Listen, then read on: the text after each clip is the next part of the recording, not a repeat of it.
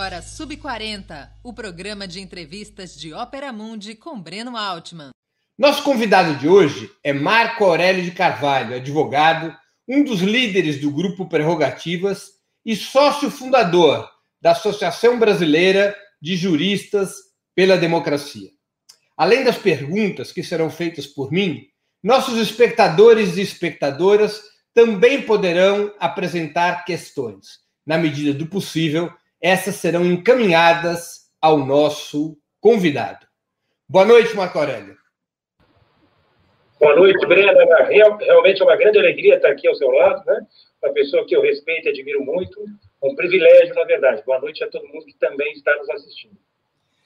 Marco Aurélio, nossos seguidores andam perguntando se você é sub-40 ou gato, como se diz no futebol. Olha, na verdade está mais para gato, como se diz no futebol, né? Acho que a minha barba branca entrega, tenho 43, né? Sou de 7 do 7 de 77. Mas sub-40 no PT, né? 30 anos de PT, então. Marco Aurélio, o que, que te fez decidir por fazer faculdade de Direito e se engajar nessa complexa luta por democracia e justiça dentro dos tribunais? Conta um pouco para gente da tua trajetória, digamos assim, do berço às cortes. Ah, perfeito. Realmente uma alegria muito, muito grande. Agradeço mais uma vez é, o seu convite, estou muito feliz por estar aqui. Na verdade, eu resolvi fazer direito, né? A gente sempre se pegava numa reflexão né, de que até medida o direito é um instrumento de poder. Claro que ele é um instrumento de poder, de manutenção das relações né, de domínio de uma determinada sociedade em uma determinada, enfim, época, mas é também, em especial, um instrumento de justiça, né? E foi isso que me levou, enfim, a fazer direito, né? Tive a oportunidade e alegria de ingressar na Faculdade de Direito da Pontifícia Universidade Católica de São Paulo, e acho que a PUC realmente, eu costumo dizer que foi minha segunda opção, né? Evidentemente, assim como todo estudante de direito, a gente, é, quando presta vestibular, está focado em passar na USP, né? Mas foi a melhor opção. Acho que a PUC, de alguma forma, mudou bastante a minha vida, né? Mas o que me levou, na verdade, para o direito foi essa minha, digamos, perspectiva de lutar pela justiça, propriamente dita, pela justiça social, e eu já enxergava ali, né? Nos idos de 97, que o direito era um instrumento privilegiado para esse tipo de disputa, né? Então, foi isso que me levou, enfim, para a PUC e que, de certa forma, né, me trouxe até aqui, né? Sendo convidado por você para esse programa, enfim. Você vem de uma família de advogados? É, na verdade, vem. O meu pai é funcionário público, mas se formou em Direito no lado de São Francisco. Meus irmãos fizeram Direito, o mais velho, inclusive, também fez São Francisco. Paulo, Paulo César Carvalho, hoje é poeta, trabalha com a língua portuguesa, enfim, né, se especializou em semiótica, acabou abandonando o direito, mas eu sempre tive realmente, digamos, uma vocação muito grande para essa área, né? E eu quis abraçar essa vocação. Então, desde moleque, ainda antes da faculdade, eu tinha uma militância é, política, né? Mesmo sem poder votar, né? Eu me envolvi na eleição de 89, tinha 12 anos, né? Não podia votar, mas acompanhei, né? Aquela eleição que, enfim, né? Foi realmente uma alegria para todos nós, uma surpresa, né? Eleição que levou, ah, então, é, prefeita Luiz Erundina a administrar uma das maiores, aliás, a maior cidade do país, né? E fez uma gestão realmente revolucionária. E a partir dali eu me aproximei do PT, das bandeiras do PT, e nunca me distanciei delas, com muito orgulho, né? Você fez escola pública ou privada? Eu fiz um ano só de escola pública, depois eu fiz escola privada. Uma família de classe média, que sempre lutou muito para poder, pelo menos, ter, digamos, uma boa alimentação, um bom acesso a questões de natureza cultural e à escola, né? Então, evidentemente, quando eu entrei na PUC, eu já trabalhava... Você fez que escola, que escola pública e que escola privada você fez no colegial? Eu fiz o Liceu Eduardo Prado, de escola privada, e o Chiquinha Rodrigues, escola pública, é uma escola modelo que ficava ali no Campo Belo, por sinal, foi realmente magnífica a minha experiência ali, né? Mas depois acabei fazendo, tirando esse ano específico, acabei fazendo todo o restante da minha vida é, nesse período na, no Liceu Eduardo Prado, que era uma escola, inclusive, de Moema. Ali eu participei de movimentos secundaristas, né? E, de alguma forma acompanhei, né, em 89, tudo que estava acontecendo no país, ainda de forma atrevida, porque afinal de contas eu tinha 12 anos, embora já me metesse, né, nas campanhas e afins, evidentemente, nem todo mundo me levava a sério, né, Breno? Então, não, não era fácil. Você fez movimento secundarista, foi teu primeiro contato com a militância política? Sem dúvida, e aí eu organizei núcleos do PT nessa minha escola, o que era uma coisa completamente atípica, né? Um moleque organizando um núcleo do PT, imagina, com 12, 13, 14 anos, né? E a gente tinha uma espécie de grêmio estudantil, e me aproximei da juventude do PT, em especial, e de algumas lideranças do PT, o Zé Dirceu, que inclusive sempre estimulou muito o nosso grupo, né, que depois acabou ingressando na PUC, acompanhou muito da vida pública dele, da vida parlamentar, o próprio Rui Falcão, né, que presidiu o PT aí por seis anos, mas com quem a gente também sempre teve uma relação muito próxima, a então prefeita, né, é, Marta Suplicy, e as principais lideranças, enfim, do, do, PT. Né? E esse grupo, hoje, de certa forma, do direito, tem procurado oferecer a resistência contra esses retrocessos que nós estamos vivendo, infelizmente. Né? A, a tua família, você disse que era uma família de classe média, era uma família de esquerda? Teus pais? Sim, teus... Sem dúvida. Na verdade, minha mãe já votava no Lula e meu pai no Brizola. Então, na verdade, a família, digamos, era realmente uma família de esquerda, né? Ambos votaram na Irundina para prefeito, que à época era uma coisa completamente atípica. Eu morava no Brooklyn, que é um bairro de classe média, mas muito conservador, ainda hoje, muito conservador. Eu lembro, inclusive, de ir votar com a minha mãe em 89, feliz da vida, com a minha bandeirinha, né, do PT, com a minha estrelinha, e eu lembro de chacoalharem o carro, né, nós estávamos parando ali na rua do colégio onde minha mãe votava, que era o Pequenópolis, e ali a boca de urna era liberada, as pessoas acharam um absurdo, né? Como é que um carro com adesivo do PT né, podia eventualmente aparecer ali, né? Nós éramos realmente pessoas não gratas, né? Aquela época, você sabe que nós começamos a trabalhar com as primeiras fake news, né? Nas eleições. Claro que com o avanço dos aparatos tecnológicos, as fake news ganharam sofisticação, glamour e importância. Mas lá atrás, a gente tinha que responder aquele tipo de mentira que você com certeza respondeu e muito, que a quem, quem vivia numa casa confortável, num bairro como aquele, tinha que dividir a casa com três ou quatro famílias, né? A gente ouvia isso na escola. Eu lembro até, Breno, que uma vez eu ia de bicicleta, né, do Brooklyn para Moema, eu estava com a minha Caloi, né? E estava indo logo cedo, né? A aula começava às 7h20 na época, e eu chegava antes porque a gente tinha atividade de grêmio estudantil. Eu estava com uma sacolinha cheia de coisas do PT, enfim, e estava com uma bandeirinha que eu amarrei com barbante, de forma, digamos, bem amadora, no guidão da bicicleta, e aí estava passando pela Ibirapuera, na época não tinha aqueles canteiros de obra, aqueles canteiros, aliás, verdes, que foram feitos até pela gestão né, do PT, já agora, há pouco tempo atrás, enfim, e, e, e, aí eu lembro que um carro passou, me xingou de petista, você deve imaginar o adjetivo, me deu uma fechada e eu caí no canteiro, né? Então, ali eu, ainda inocente, eu me dei conta do ódio, né? Que algumas pessoas tinham, né?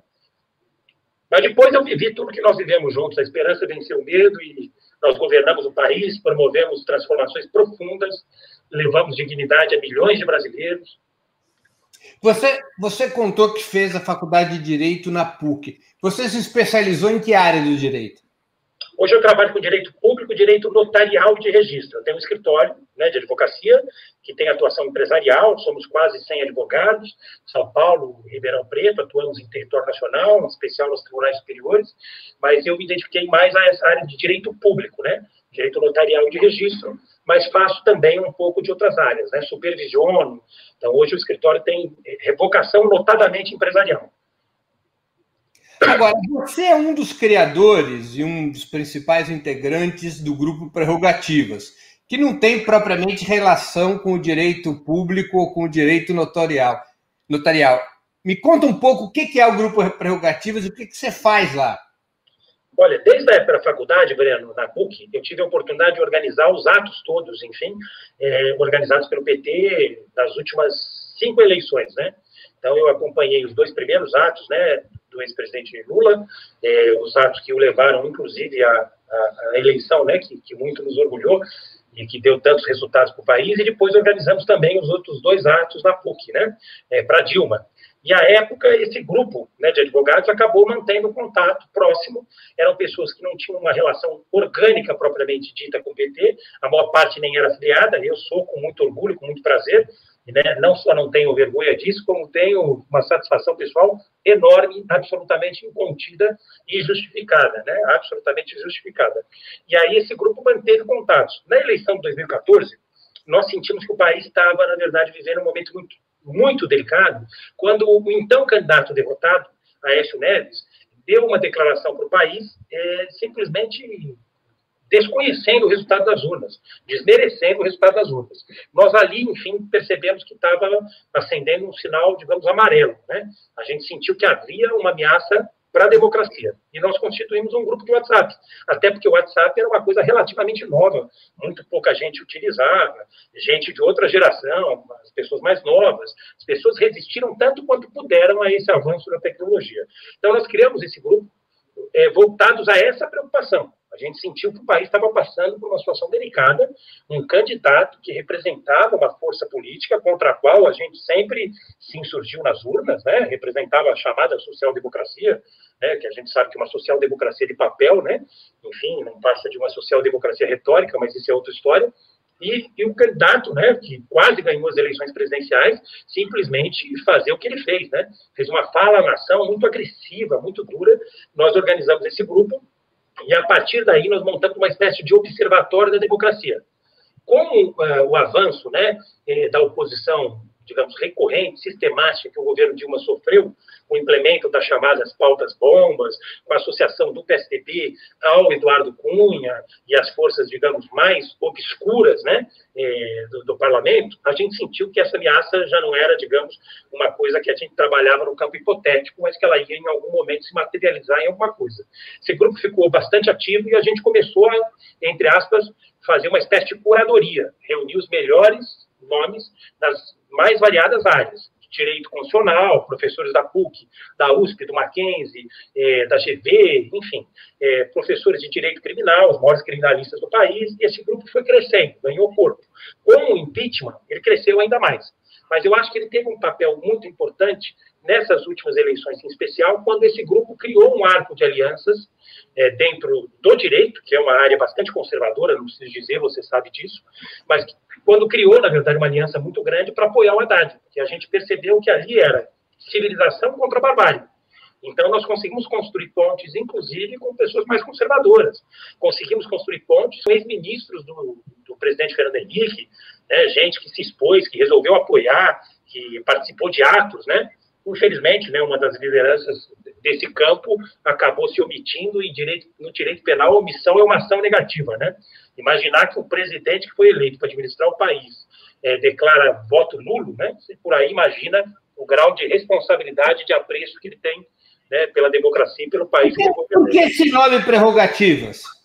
Porque nós acreditamos, veja, as prerrogativas não podem ser confundidas com privilégios, né? Prerrogativas, na verdade, é algo que os jornalistas têm, todas as profissões, os próprios Estado de Direito têm prerrogativas, são condições, eh, digamos, básicas para o exercício de determinadas funções, para o exercício de determinadas profissões. Então, o jornalista tem prerrogativas para o exercício, enfim, da liberdade de imprensa, que evidentemente guia e deve guiar, toda a atividade que ele realiza, né? Os advogados têm as suas prerrogativas no exercício do direito de defesa, que tem que ser respeitada sob pena de cerceamento de, pilar, de um dos pilares fundantes do Estado de Direito. Então, a gente achou que naquele momento que estava em xeque realmente eram as prerrogativas das instituições, das profissões, era um avanço, digamos, desenfreado, né, desses aparelhos repressivos do Estado contra o cidadão e contra, em especial, aqueles que se insurgiam contra as teses que estavam sendo defendidas pelos setores mais conservadores. Então, os advogados, em especial, tinham perdido protagonismo, Breno, a OAB estava nos envergonhando, não era a OAB do Faoro, né? não era a OAB que teve protagonismo em momentos decisivos da história, em especial contra a ditadura, né? nós temos cenas memoráveis de lideranças da advocacia se insurgindo contra a ditadura militar no país, a, OAB estava nos envergonhando, e nós criamos esse grupo para criar, digamos, algum espaço de, de, de interlocução eh, por conta da ausência né, dessa re, nossa representação institucional. Né? Hoje as coisas mudaram, as entidades da advocacia, praticamente todas elas estão sendo dirigidas por pessoas que têm noção plena da responsabilidade que abraçaram. Né? O AB Federal, com Felipe Santa Cruz, que inclusive integra prerrogativas, IDDD, IPC CRIM, Sindicato dos Advogados. A gente tem quase que uma tempestade perfeita, né, usando a terminologia da economia, a favor dos operadores progressistas do direito. Essas entidades todas mudaram, uma coisa completamente inesperada. Nós conseguimos fazer a disputa e ganhamos esses espaços todos. Né? Então, o grupo ganhou relevo, e de um tempo para cá, a advocacia voltou a ter protagonismo. E por quê? Porque houve um processo avançado de judicialização da política e, no exato oposto, de politização do judiciário. E aí é inevitável que o advogado tenha um papel, digamos, de protagonismo nessas disputas.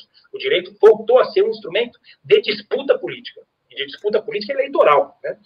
infelizmente. Com a criminalização da política, com a judicialização da política, a politização do judiciário, nós voltamos a ter algum grau de protagonismo e fizemos a disputa.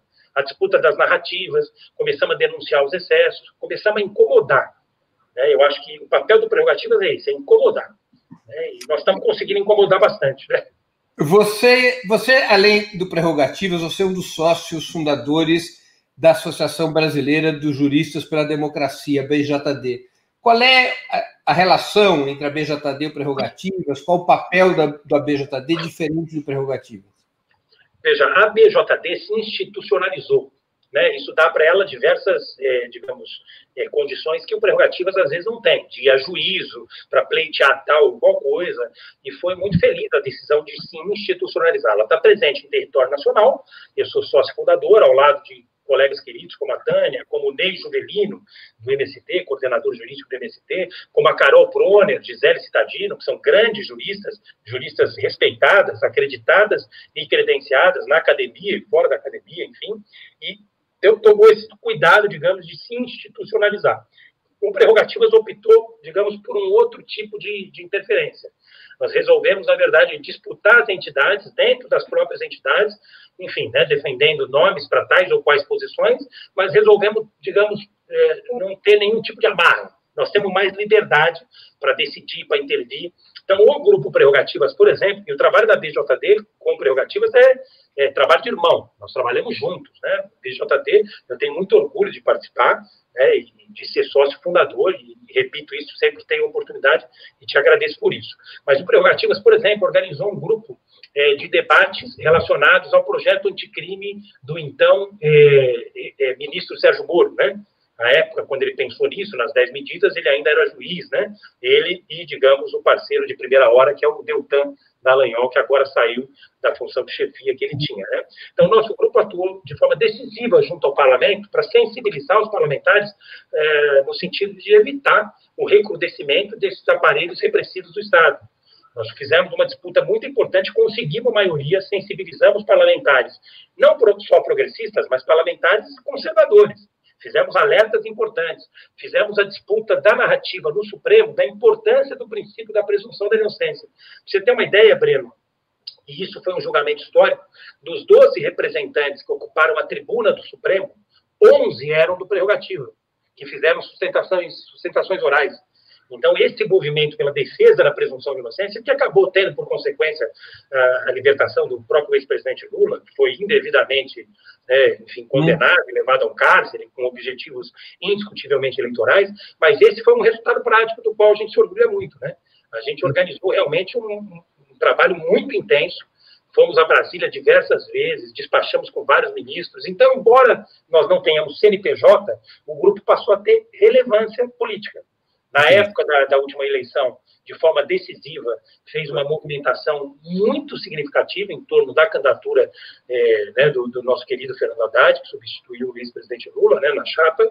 É, depois disso, como eu te disse, no pacote anticrime, na presunção de inocência, em causas relacionadas a meio ambiente, nós estamos presentes praticamente em todas as principais lutas hoje do país.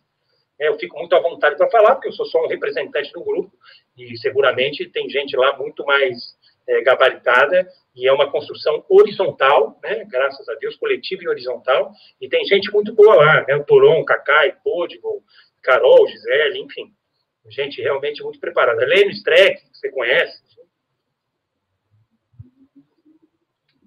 Eu não estou te ouvindo. Peraí. Seu microfone está, acho que.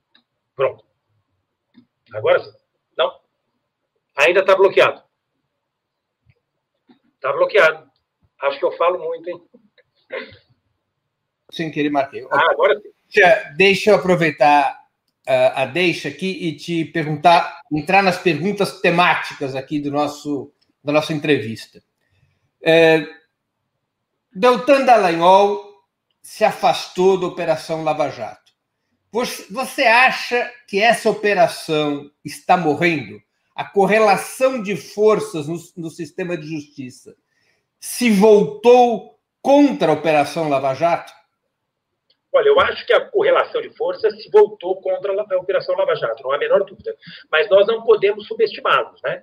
Nós sabemos que esse tipo de operação tem um determinado tipo de valia, pode prestar determinados tipos de serviço a tais ou quais grupos políticos, como serviu ao Bolsonaro. Né?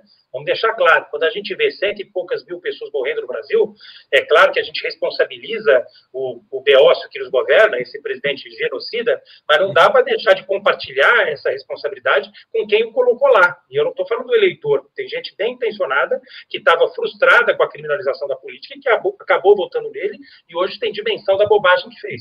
Mas eu estou falando do então juiz Sérgio Moro, que tirou das últimas eleições presidenciais o franco favorito, que era o ex-presidente Lula, e acabou depois, logo após o resultado, é, servindo a esse presidente que ele ajudou a eleger na condição de ministro da Justiça, aguardando uma vaga do Supremo. Né? Então, essa responsabilidade é compartilhada. Aí nós temos um exemplo claro de serviços, digamos, prestados por essa operação para determinado grupo político. Antes disso, nós sabemos, essa operação serviu também é, aos interesses de outras agremiações, a partir do momento que optou cami pelo caminho de não milindrar determinados agentes políticos, notadamente agentes políticos ligados ao ex-presidente Fernando Henrique, Você... parlamentares do PSDB e afins. Você acha que o beijo da morte da Operação Lava Jato foi quando começou a tocar em cardeais tucanos? Isso teve um peso na alteração da correlação de forças, na queda do Dallagnol, nas decisões do STF que começaram a ser contrárias a certas decisões de Curitiba? Breno, você, como sempre, é cirúrgico, né? Eu tenho o privilégio de te acompanhar. Aliás, estava rindo agora há pouco com o Rui Falcão no último texto que você publicou. Né? Foi realmente bastante interessante. Depois a gente fala sobre isso, né? Mas é um privilégio te ouvir. Acho que as suas intervenções são sempre cirúrgicas, as suas análises precisas. É exatamente como nós pensamos, não há a menor dúvida. É ilusão achar que os episódios revelados pela Vaza Jato, por si só, foram suficientes para mudar essa correlação de forças. Na verdade, isso é uma ilusão. Nós bem sabemos qual é o interesse real, na verdade, que tem aqueles que hoje se associam a essa pauta que a gente impugnou lá atrás, ainda quando a operação tinha números bastante significativos de aprovação popular. Eu acho que o fato de ter chegado determinados cardeais que eram considerados intocáveis, explica muito do que você está dizendo, muito dessa mudança de correlação de forças. Em especial do senador José Serra, em especial do ex-governador Geraldo Alckmin, então, a partir do momento que determinados agentes políticos né, desse, né, desse agrupamento, é, desse partido, né, começaram a ser atingidos, a correlação de forças mudou. Vamos acompanhar os editoriais dos principais jornais do país. Nós vimos editoriais do Estadão, da Folha, até mesmo do Globo. Né, honestamente, eles não tiveram a coragem de, em, editoriais, pautar essa discussão em relação, por exemplo, aos excessos que foram cometidos contra o PT e contra as forças políticas progressistas, né? Não tiveram essa coragem. Eles tiveram a oportunidade de fazer isso. Agora estão começando a fazer de forma envergonhada. Até um colunista da, da Globo, ao vivo, né, chegou a falar a respeito disso, né, sobre a condenação injusta do ex-presidente Lula, à luz de tudo que apareceu nos episódios da Vaza Jato. Para nós, não bastava, na verdade, não precisaria, aliás, ver para crer. A gente já sabia desses excessos todos e a gente estava denunciando de forma isolada. Nós só conseguimos algum tipo de apoio, inclusive por parte da imprensa, quando subiram degrau e começaram a pegar, digamos, tucanos de alta plumagem, né? Essa é a verdade. Da minha avaliação, isso explica um pouco da mudança de correlação de forças. É claro que não explica tudo. Acho que o episódio da Vaza Jato foi importante, foi. À luz do mundo. Nós não precisamos só de juristas progressistas. Houve uma injustiça cometida contra o ex-presidente Lula é, é, imaginar que alguém pode ser condenado por atos de ofício indeterminados é realmente uma aberração. Então, aqueles que tinham dúvida, que eram céticos, quando viram os áudios né, que foram vazados da operação, quando viram a troca promíscua de mensagens entre o juiz, acusador e o Ministério Público, aqueles que tinham dúvida passaram a ter certeza, né? E aí, com toda franqueza, tem um dilema, né? Nós não estamos diante do julgamento do ex-presidente Lula, esse julgamento que se avizinha agora no segundo semestre, que é o julgamento da suspeição do muro. Nós estamos julgando o sistema de justiça. É um erro do, dos progressistas, de um modo geral, imaginar que esse é o julgamento do Lula. Honestamente, não é. O julgamento já foi feito nós sabemos bem que ele é inocente. Ninguém tem dúvida em relação a isso. Isso é julgamento do sistema de justiça. E eu espero que o Supremo tenha a maturidade necessária para honrar a responsabilidade que abraçou, né, para honrar essa toga né, que carrega sobre os ombros, para poder compreender isso. O que está em jogo é o julgamento do princípio da imparcialidade. Breno, se o juiz Sérgio Moro não for condenado, né, não for julgado como parcial, nenhum juiz no Brasil vai poder ser. É isso que está em jogo. Então, a uhum. segunda turma está julgando o sistema de justiça, né? E eu espero que ele tenha capacidade de se reacreditar. Se ele não se reacreditar, nós vamos passar por momentos muito delicados. Já abriu uma fissura no ordenamento jurídico o impeachment da presidenta Dilma sem crime de responsabilidade. Uhum. Aplicaram, você bem sabe, digamos, uma regra do parlamentarismo, que é o voto de censura, o desaprovo, num regime uhum. presidencialista. Ela perdeu base parlamentar e resolveram tirar ela e arrumar uma justificativa frágil para isso. Né? É, mas, Aurélio, deixa eu fazer algumas perguntas mais sobre a Lava Jato.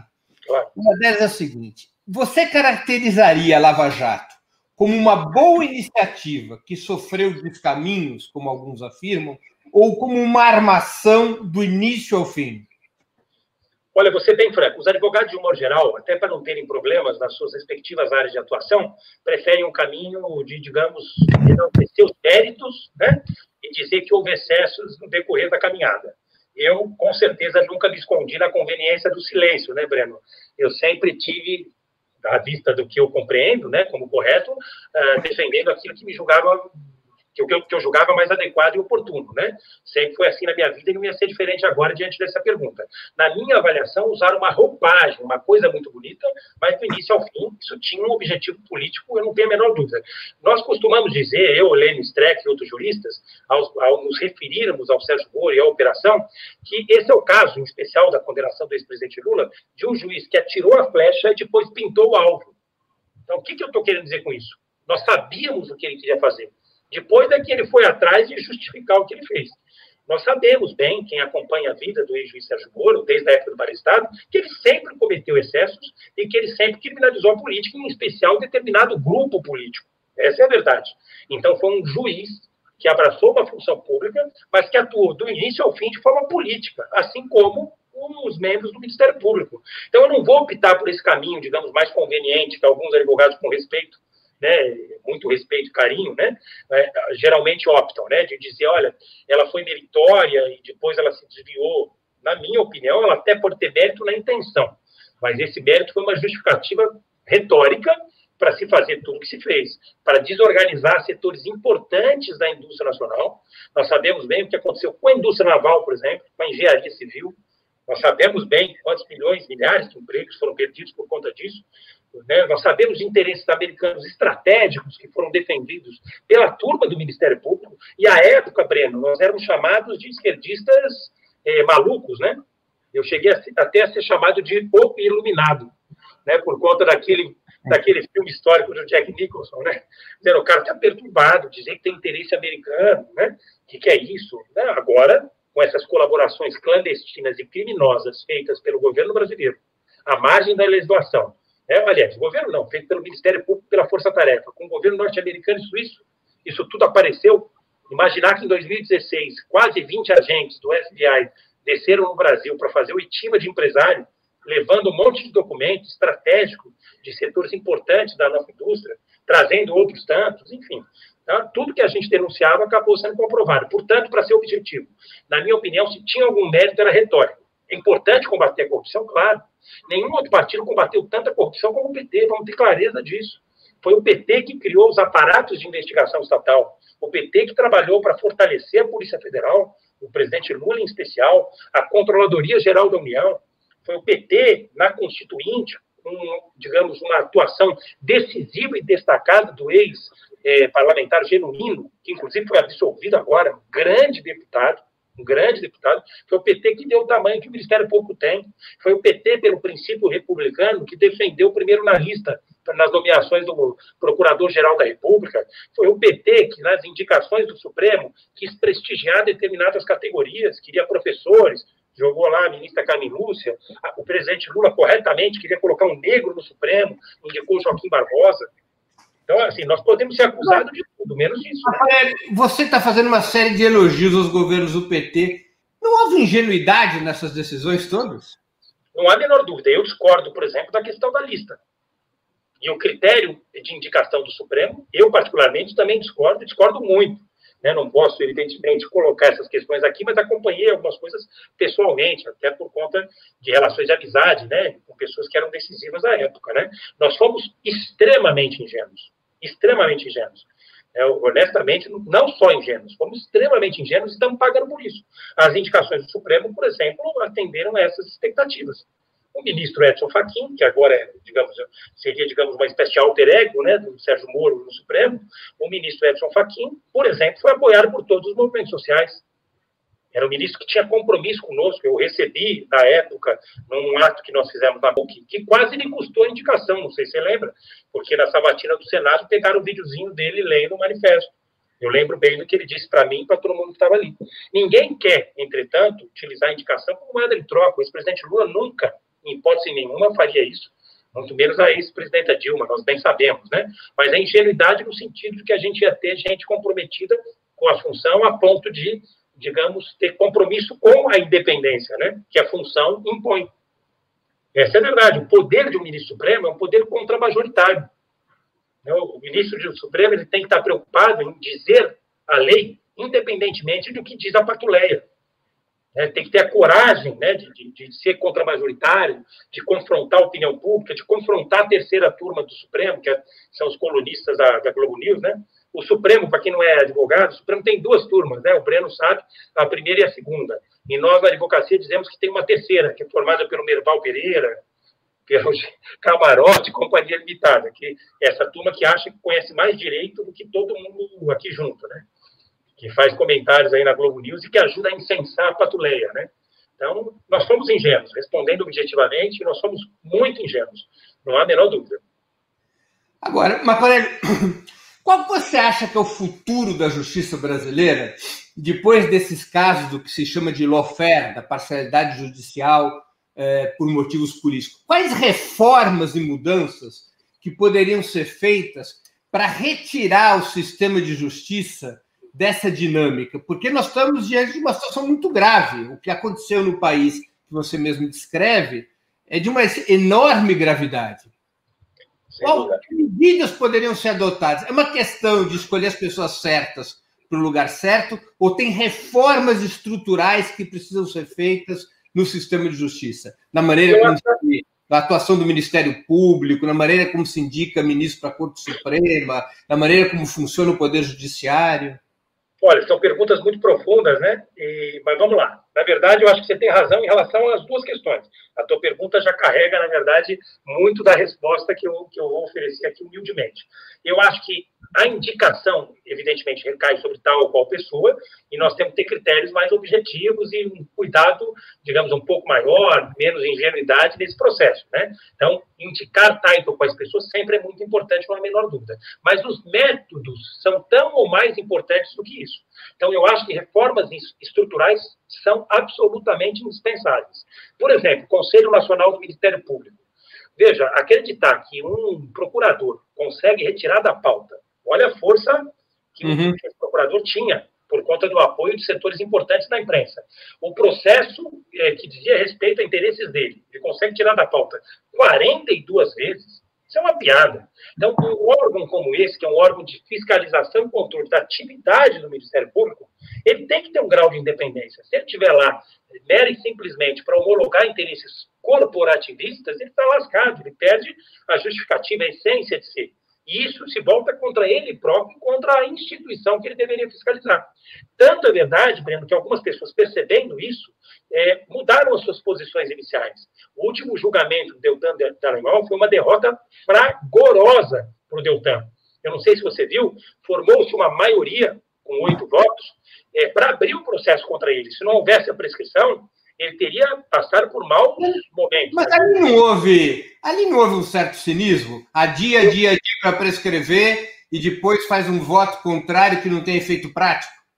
Do ponto de vista prático, poderia ser isso. Essa foi a minha primeira leitura. Eu conversei com várias pessoas que integram o conselho e, honestamente, talvez a saída do Deltan se justifique para além daquilo que ele disse. Vamos ser francos. Ele percebeu que formou-se, novamente utilizando essa expressão de cunho econômico, uma tempestade perfeita contra ele.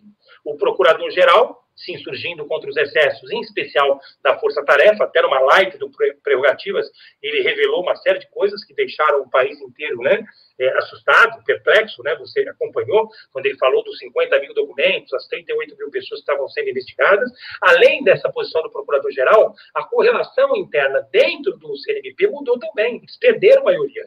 Perderam a maioria. Agora, as reformas estruturais a que eu estou me referindo têm relação direta com a composição desse conselho.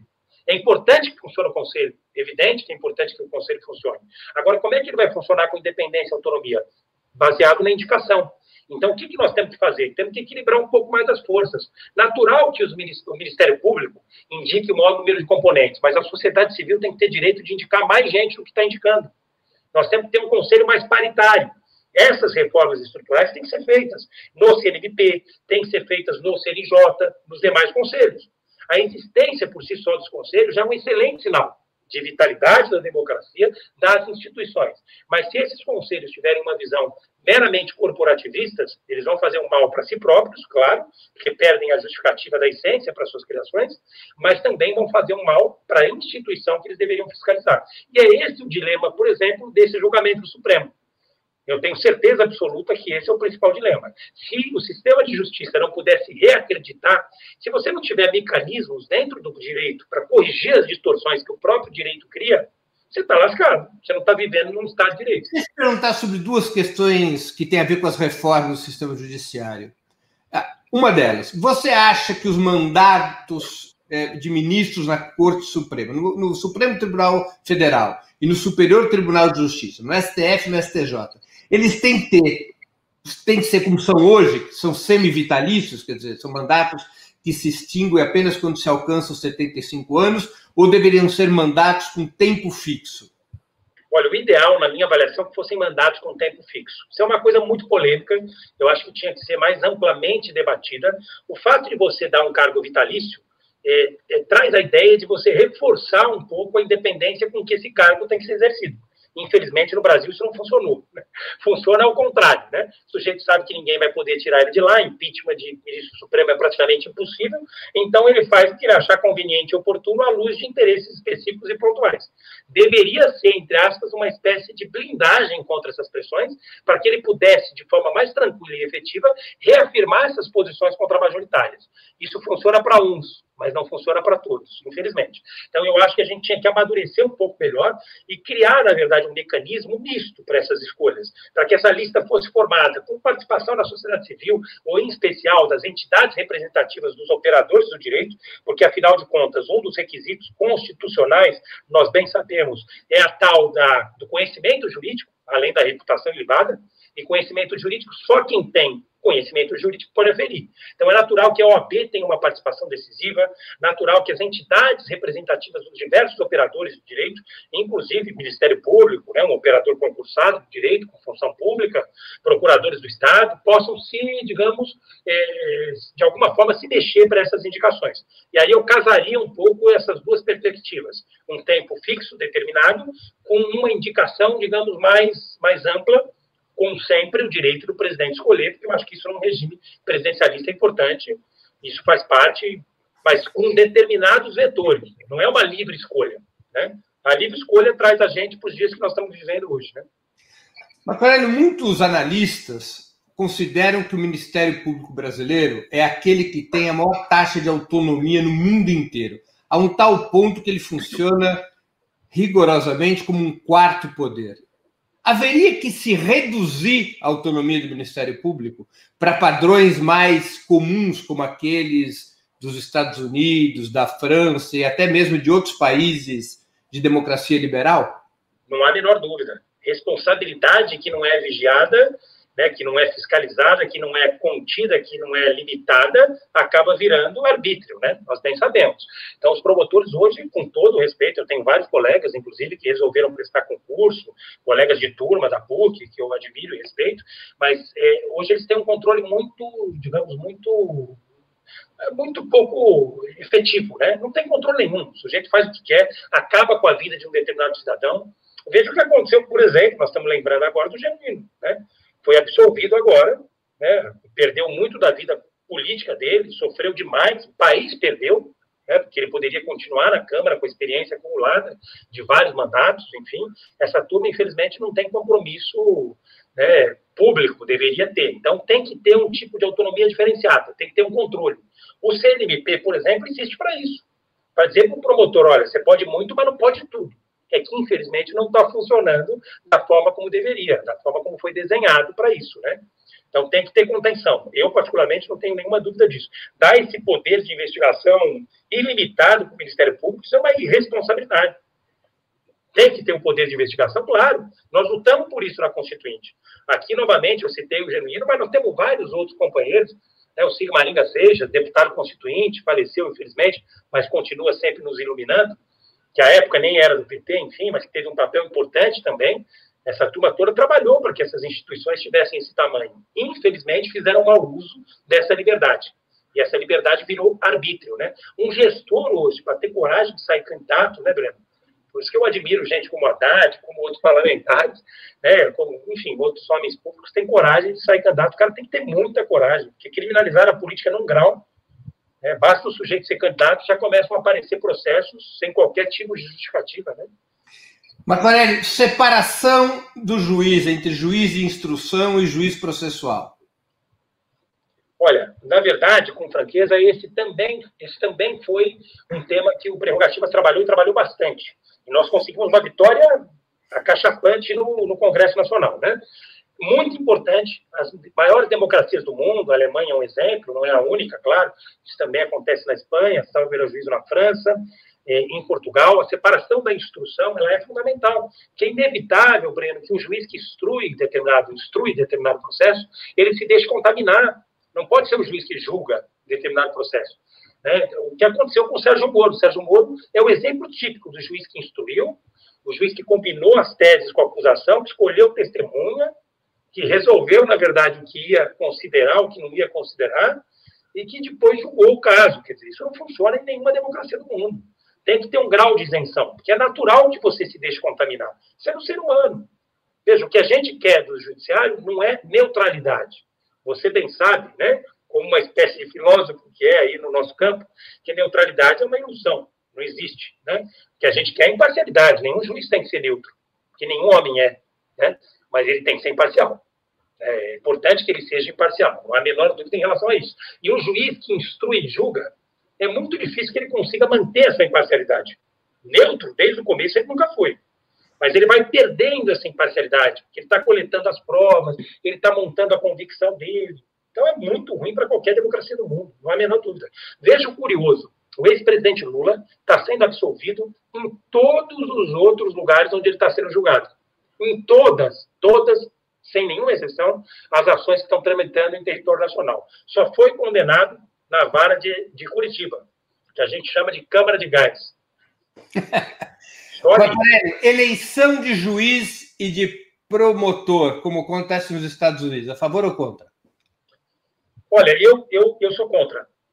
Eu sou completamente contra, vou te dizer por quê. Que aí é você abrir um espaço para, digamos, para que a politização do judiciário ganhe um patamar ainda mais delicado, ainda mais complicado. Eu sou absolutamente contra. Absolutamente contra. Muito que bem. Deixa eu te dar, te colocar algumas perguntas aqui dos nossos espectadores. Artemisa Santiago, você acha que o PT vai aprender a lição com relação ao aparato estatal? Olha, eu acho que já aprendeu. Tá? Aprendeu da pior forma possível, está aprendendo com dor. Mas a dor acaba sendo sempre uma oportunidade muito grande para reflexões e afins, né? Eu acho que já aprendeu. Espero que tenha aprendido tanto quanto precisa aprender, né? Essa é a verdade. E nós vamos ser alternativa real de poder em 2022. Eu, particularmente, não tenho nenhuma dúvida. Essa suposta super popularidade né, é, desse atual presidente, desse Deus que nos governa, é circunstancial. Tem, uma, tem vários fatores, inclusive para os quais o próprio PT concorreu, né? De forma decisiva, né? O aumento, por exemplo, do auxílio emergencial. Você trabalha da oposição com o centro. Né? Construíram, enfim, uma, quase uma frente ampla em cima dessa pauta, né? para usar o termo do meu querido amigo Márcio Toledo, né? construíram uma espécie de uma frente ampla nessa pauta e a gente conseguiu avançar e aumentar de 200 reais para 600, né? Isso também justifica um pouco dessa popularidade. Mas nós vamos ser alternativa real em 2022, eu acredito muito sinceramente nisso, se Deus quiser, com a devolução dos direitos políticos por esse presidente Lula, e eu espero que a gente tenha aprendido com todos esses erros, com a nossa ingenuidade, para poder governar o país de outra forma, né? É, Marco Aurélio, deixa aqui uma outra pergunta da Regina Tavares. Os cursos de formação jurídica no Brasil são ambiente histórico de formação de uma certa elite togada, que, quando acessa os cargos das carreiras jurídicas, reproduz práticas elitistas. Você concorda com esse comentário da Regina? A Regina está cobertíssima de razão, aliás, belíssima afirmação, isso não é nem uma pergunta, né?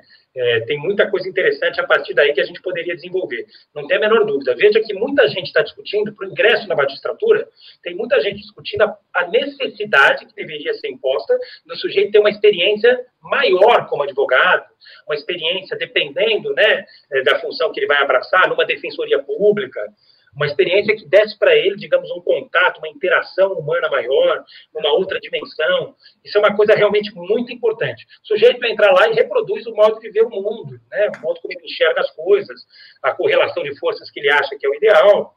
Infelizmente, é isso que acontece no país, né?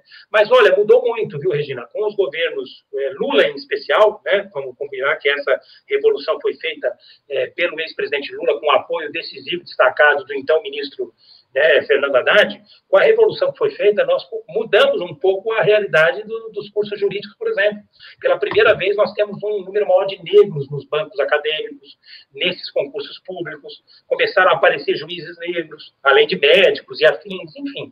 Começaram a aparecer pessoas, digamos, que têm um histórico de vida diferente, que começaram a ter acesso a crédito para estudar, que começaram a ter universidade pública federal, que nós fizemos mais de 100 no país, enfim. Então, mudamos um pouco, mas só tivemos para isso poucos anos, né? Marco Aurélio, é, a pergunta do milhão. Você acha que as sentenças contra o ex-presidente Lula serão anuladas pela segunda turma do STF? Vamos lá, então eu vou passar uma opinião que não é um desejo, tá? O meu desejo, evidente, acho que todo mundo já sabe qual é, né? É que o ex-presidente Lula possa voltar para o cenário político com a opção de, enfim, eventualmente decidir se quer ou não ser candidato em 2022. Nós estamos esperando por isso e estamos lutando muito por isso. Esse é um desejo sincero. Mas eu não vejo outra alternativa, e aí não tem relação com esse desejo, tem relação com um outro sentimento, né? Eu não vejo outra alternativa para o sistema de justiça que não seja a anulação das sentenças do ex-presidente Lula por um motivo específico, como eu estava dizendo no começo dessa live, né? É, o sistema de justiça tem uma oportunidade única, singular, de se reacreditar.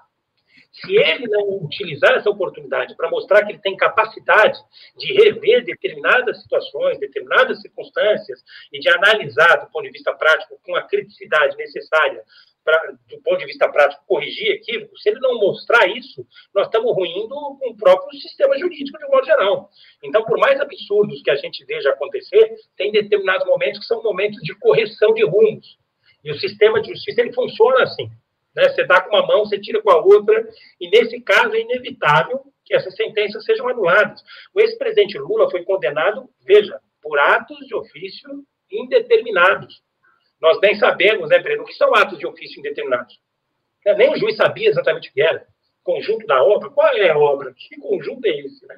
Não conseguiram imputar a ele uma conduta tida como criminosa no nosso ordenamento jurídico. Tiveram que criar uma figura que nós nunca tínhamos visto ser aplicada é, para ninguém no país. Atos de ofício indeterminado. Ignoraram 80 testemunhas, farta documentação probatória da inocência dele. Ignoraram absolutamente tudo, né? Os episódios da Vaza Jato estão aí. Então, não tem outra saída para o sistema de justiça que não seja de aproveitar essa oportunidade para mostrar que tem a, a, a maturidade necessária para rever equívocos, que, inclusive, são bastante graves. Né? Custaram muito caro para o país e para o ex-presidente. O ex-presidente foi levado ao cárcere por 580 dias, que não lhe serão devolvidos. Mas é um presidente que já deu muito da sua vida para que muita coisa acontecesse no país, a gente sabe. Então, que pelo menos funcione para ter algum efeito na natureza pedagógica, né? Que não agora, tenha nenhum dia. Agora, nesse exato momento, você tem dois votos na, na segunda turma, Carmen Lúcia e Edson Fachin, contrários ao habeas corpus que anula sentenças. Tendencialmente, dois votos favoráveis, Lewandowski e Gilmar Mendes. E o Edson Fachin está propondo mudar a jurisprudência a respeito de habeas corpus. Hoje, a jurisprudência, para informação dos nossos espectadores e espectadoras, é que, havendo empate pro réu, o habeas corpus é acatado. Edson Fachin quer alterar essa regra. Ele tem chance de alterá-la? Olha, com toda a franqueza do mundo, isso mostra o oportunismo com o qual ele se move, né? Eu sei que é uma coisa muito complicada falar isso, ainda mais com um advogado que milita nos tribunais superiores, mas como eu disse, eu não vou me esconder na conveniência do silêncio, vou dizer aquilo que eu penso e aquilo que eu acredito. Não é a primeira vez que ele está manipulando conceitos e coisas do gênero para atingir o presidente Lula. Tanto é verdade que eu disse agora no jornal de grande circulação que ele precisava resolver esse problema com o ex-presidente Lula no divã eu, disse, inclusive, mais, estava ficando feio para ele, porque estava se comportando como uma espécie de Sérgio Moro, enfim, no Supremo, né? um alter ego é, do Sérgio Moro. Né? Veja, há um tempo atrás, é, Breno, naquele processo que julgava especificamente a liberdade do ex-presidente Lula, ele afetou o plenário. O que é afetar o plenário? Tirar da turma né, que é a turma, na verdade, onde está sendo julgada a matéria, que é formada por cinco ministros, e jogar para o colegiado. Por quê? Porque no colegiado onde estavam os 11 ministros, ele sabia que ele ia ter o voto da Rosa Weber, que ia impedir que o Lula fosse solto. Porque, embora a Rosa Weber defendesse a tese da presunção da inocência, ela defendia que o Supremo tivesse a oportunidade de rediscutir a tese, com efeito geral e abstrato, mas enquanto o Supremo não pautasse a discussão das ADCs, em que o Prerrogativas trabalhou, ela não ia rever essa questão na posição pessoal né, de tal qual réu, porque ela queria prestigiar a corte que já tinha tomado uma decisão em 2016 a respeito desse tema. O que, que o Edson Fachin fez? Tirou o tema da segunda turma, onde o ex-presidente Lula teria três votos contra dois, e jogou para o colegiado, onde ele teve cinco, e, e, a tese que o Fachin encampou teve seis. Me desculpa, isso realmente é algo que ele tem que explicar no divã. Eu não sei se tem algum tipo de pressão, o que está acontecendo. Agora, manipular esse conceito dois a dois, é vergonhoso. Eu fico imaginando que história, que biografia que ele vai, vai construir.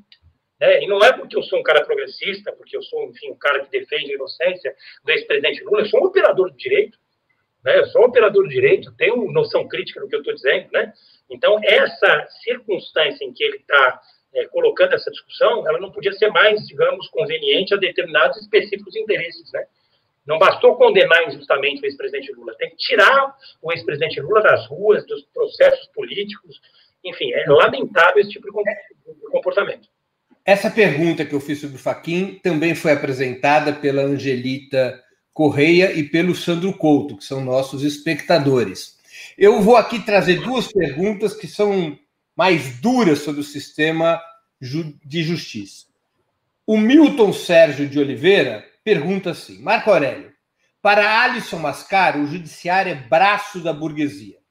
Toda luta e conquista serve para adiar o problema. Existe possibilidade de mudança estrutural no judiciário sem a guilhotina? O Guilherme Alberto Denário pergunta algo parecido. Esse sistema não deveria ser denunciado com todas as palavras? Não passa de um antro corrompido. Veja, por isso é que o sistema de justiça tem os chamados freios e contrapesos. Como eu disse, o que me levou a fazer direito foi é, a ilusão de que o direito, mesmo sendo um instrumento de poder, podia ser um instrumento de justiça. Mas é uma ilusão que se materializa. Nós temos vários avanços, enfim, é, para as classes sociais menos favorecidas em tais ou quais temas, em tais ou quais circunstâncias. O direito cria oportunidades para que injustiças sejam reparadas, para que avanços, enfim, significativos sejam feitos em tais ou quais áreas, ao mesmo tempo em que ele perpetra grandes, grandes injustiças, em que ele defende interesses de grandes conglomerados, em que ele, às vezes, está a serviço do sistema financeiro. Essa é, digamos, a complexidade né, é, do, do sistema é, de justiça brasileiro e do sistema de justiça no mundo. É, você tem que ter freios e contrapesos, depois da tormenta vem a calmaria. Dá para mudar sem a guilhotina? Olha, eu acho que dá para mudar, não é fácil. Né? O caso do ex-presidente Lula, né? esse mesmo sistema que o tirou das últimas eleições presidenciais, que o condenou injustamente, que o levou indevidamente ao cárcere por quase 580 dias, quase 600 dias. Esse mesmo justiça, esse mesmo sistema, perdão, é o sistema que vai ter a capacidade de se reacreditar e agora anular essa sentença. Então, é, são essas complexidades com as quais a gente convive. Né? Isso faz parte da democracia dos Estados modernos. Um outro espectador que também perguntou sobre a questão do Faquin tentar alterar a regra, a jurisprudência sobre, sobre habeas corpus, foi o Maurício Gouveia. Eu vou fazer uma outra pergunta da Bia Luna sobre um outro tema, e a gente já vai se aproximando do final. Opa. Quanto à ação popular que pede anulação do impeachment da presidenta Dilma, tem chances de ir a julgamento? Você acha que ela pode ser aprovada? Olha, Bia, muito importante essa pergunta. Eu estou acompanhando, enfim, para e passo. Não acho que tenha, acho que é um tema incômodo, extremamente desconfortável para os ministros, até porque não teria efeito prático, né? Infelizmente, pereceu né, o direito, perdeu-se o objeto, o mandato é, presidencial da ex-presidenta Dilma foi retirado da forma como foi e não vai poder ser devolvido, né? Essa é a verdade, não teria circunstâncias para isso acontecer, né? Então, eu acho que esse tema, vão encontrar uma saída, talvez de natureza processual para essa questão, mas não tem nenhuma ilusão. Esse tema não vai ser enfrentado pelo Supremo, não. Marco Aurélio, o Aras estar se posicionando contra a Lava Jato significa que Bolsonaro passou, passou a ser contra a Lava Jato? Olha, as pessoas têm uma, uma impressão equivocada disso. Inclusive, disseram que havia uma aliança do PT, do grupo Prerrogativas, de outros setores, com o Aras e com o bolsonarismo. Chegaram até a falar de uma espécie de, é, digamos, bolso-petismo, né? Acho que você ouviu falar a respeito disso. Isso é desonestidade intelectual num grau muito exacerbado, né? Vamos combinar. É, veja, essa aliança, se existe, ela é meramente circunstancial o é, presidente Bolsonaro não está sendo julgado pela Lava Jato. Os filhos dele, na verdade, estão sendo julgados pelo Ministério Público do Rio de Janeiro, que não é um braço da Lava Jato nesse tema das rachadinhas. Então, achar que ele está querendo acabar com a Lava Jato para se livrar de algum problema, isso é um equívoco de grandes proporções. Na minha avaliação, o Aras tem uma pressão interna. Os excessos cometidos pela Força Tarefa de Curitiba comprometem o próprio Ministério Público que passou a ser muitíssimo mal visto pela sociedade a partir dos episódios da Vaza Jato. Então, ou ele cria mecanismos de contenção, ou ele vai dirigir uma instituição desacreditada diante dos seus pais, diante da opinião pública, diante da sociedade brasileira e diante do mundo. Então, esse dilema é o dilema que ele está enfrentando. Ele precisava conter o ímpeto dessa turma. Tem essa dimensão. Mas também tem uma outra dimensão. Não tem ilusão. É, o Rui Falcão, quando era presidente do PT, fez um, um debate corajoso, inclusive para o qual compareceu o Pedro Serrano, entre outros juristas, a respeito desse tema, da politização da força-tarefa. Eles têm um projeto político, sempre tiveram um projeto político. Essa turma em especial, esse braço, né, que não é um braço armado, mas é quase uma milícia jurídica que se reuniu em torno de determinados interesses. Veja que o Deltan se despediu das funções que ele abraçou, quase que fazendo um apelo, né? Não se esqueçam de mim, eu estou aí, né, para pensar o país em, de alguma forma, em alguma condição. Essa turma tem interesse político, tem projeto político. E contra isso, talvez o Aras esteja se insurgindo, porque essa turma vai disputar a mesma base. É a base do Bolsonaro. Bolsonaro e Sérgio Moro, como disse a Conja, né, a Rosângela Moro, são faces da mesma moeda. Quando ela vê uma coisa, ela vê outra. Eu também vejo. Eles estão dividindo a mesma base. O Sérgio Moro é tão responsável quanto o Bolsonaro por tudo que está acontecendo no país. Eles vão dividir o mesmo eleitorado, né? Essa é a verdade. Marco Aurélio, depois do golpe de 16, da Lava Jato e do Bolsonaro, o Brasil ditadura ou democracia? Ou outra coisa? Olha, é, eu acho, é, num momento como esse de crise da democracia, nós temos que aprofundar os mecanismos que a democracia tem, né, para que a gente possa fazer. Uma democracia ou uma outra coisa? Não entendi, perdão. Hoje nós somos uma ditadura, uma democracia ou uma outra coisa? Eu acho que nós somos uma democracia ameaçada. Veja, o que levou a esse resultado eleitoral é uma série de fatores né, que nos trouxeram aqui. Erros cometidos pela própria esquerda, não temos ilusão, temos, enfim, muito respeito né, por alguns companheiros, mas sabemos, estou né, falando de erros de gestão, né, em especial, enfim, caminhos que nós escolhemos na economia, isso explica uma série de coisas, é né, claro que não só isso, né? É, o apoio de uma parte da imprensa, se o PT tivesse enfrentado a discussão da regulamentação da imprensa e não teve coragem de. Aliás, não foi o PT, né? Quem não teve coragem de pautar essa discussão foi o nosso governo, né, Breno? Vamos ser uhum. sinceros, porque o PT, sob a presidência do Rui Falcão, pautou essa discussão, inclusive nos nossos encontros, né? O então ministro das Comunicações, que eu respeito muito, Paulo Bernardo, à época quase deu um cala-boca na gente, né? Achou que era um absurdo, porque tentaram confundir regulamentação com censura, né? A imprensa tem uma responsabilidade enorme em tudo isso que nós estamos vivendo, mas eu acho que a gente vive numa democracia ameaçada. E nós vamos ter eleições municipais agora. Espero que a esquerda tenha a maturidade necessária para se organizar, para se reorganizar, enfrentar esses processos, para pensar 2022 e para pensar o país a partir daí. Né? Então, é uma democracia ameaçada, mas ainda acho que seja de, de fato uma democracia. Né? É, nós estamos chegando no final do programa, Marco Aurélio. Agora vou te fazer umas perguntas ping-pong, super rápidas. Ídolo político. Como? Ídolo político. Olha, rapidinho vai ser o Lula. Podia ser o Zé Dirceu. Livro inesquecível. Ah, livro inesquecido. O inesquecível foi o último que eu li agora, que é o Escravidão. Eu acho que foi importante para mim, para o presidente Lula, para um monte de gente que está lendo. De quem é o livro? É do. Puta, esqueci. Laurentino. Laurentino Gomes. Vale muito a pena, viu? É um retrato, explica muito do racismo estrutural que nos envergonha. Viu? Música preferida? Olha, música italiana. Bocelli. André Bocelli. Conte partirou. Evento histórico do qual gostaria de ter participado? Das diretas. Filme marcante. Insurreição. É a luta dos judeus poloneses no gueto de Varsóvia. Foi um canto de esperança para o mundo. Até hoje eu já assisti 15 vezes. Já? agradecer, queria agradecer muito a tua presença, a tua participação no Sub-40. Eu acho que foi extremamente ilustrativo é, para os nossos espectadores e espectadoras conhecerem alguns dos temas mais relevantes da vida política e jurídica do país. Obrigado, Breno. Olha, é um privilégio enorme estar aqui com vocês. Realmente fiquei muito feliz com o convite. É, você é responsável aí por muito da nossa militância, da nossa formação é um grande quadro que a gente admira muito. Muito obrigado aí pela oportunidade, pelo privilégio de estar aqui com você. Encerramos assim a oitava edição do programa Sub40.